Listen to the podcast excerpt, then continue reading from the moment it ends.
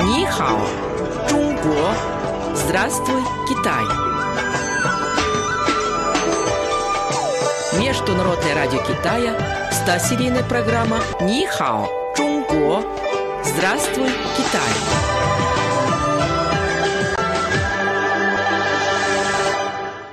Слово на сегодня. Сиче, сорока.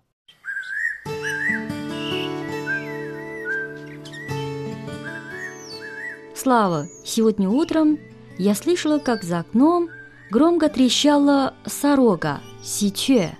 Похоже, день сегодня будет удачным. Ведь, как говорят, сорока на двери, счастье рядом. Неужели? А у нас в России наоборот. Сороку недолюбливают и называют воровкой. Иногда даже говорят «сорока-сплетница». А в Китае, в конфуцианской культуре, сиче занимает почетное место. Ее даже называют мудрой птицей. В древности люди обратили внимание, что сиче одинаково поет в течение всего года. И согласно конфуцианской морали, поведение совершенного и благородного мужа должно быть твердым и неизменным, как пение сиче. Поэтому в конфуцианстве сиче считается образцом для подражания. Интересно. Я впервые об этом узнал. Раньше я только слышал, что в Китае сорока – это предвестница счастья. Я даже знаю, что на свадебных приглашениях у вас нередко изображают сороку вместе с иероглифом «си», означающим радость.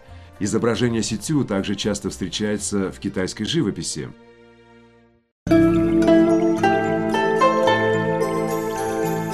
Цикл программ о китайском языке и китайской культуре «Здравствуй, Китай!»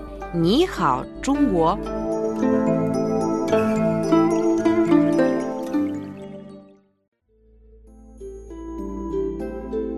А еще я могу рассказать тебе одну старинную историю о том, как сорока счастье принесла. Хорошо.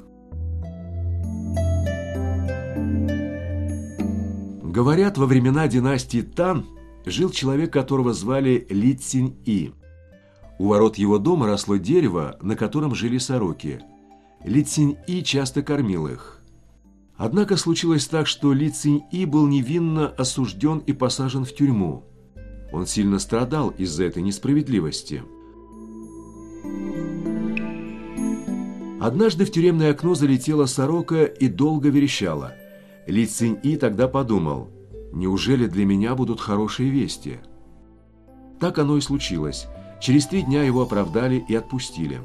Оказалось, что сорока, превратившись в человека, сумела доказать невиновность Ли Цзинь И. Очень трогательная история. Недаром в Китае сиче называют птицей счастья.